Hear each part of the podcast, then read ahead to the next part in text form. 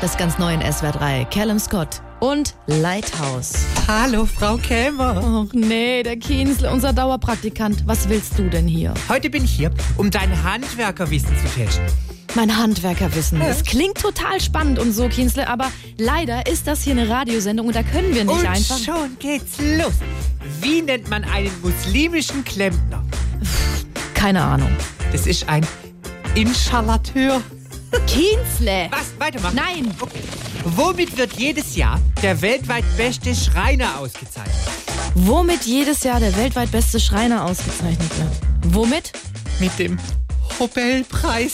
Gut, also es ist super, dass wir das jetzt geklärt haben. Und Du kannst aber, wenn du willst, jetzt mal da hinten schauen, ob die Plastikpflanze gegossen werden muss oder ob die Spülmaschine in der Küche Ba, aus. ba, ba, ba, ba, ba. Wer steckt hinter einer großen weltweiten Verschwörung durch Bodenverlegung? Ich schätze, es sind Reptilienwesen aus der Hohlerde. Nein, die Illuminati. Jetzt reicht's, Kienzle, raus hier. Endlich weg, ey. Schnell Musik.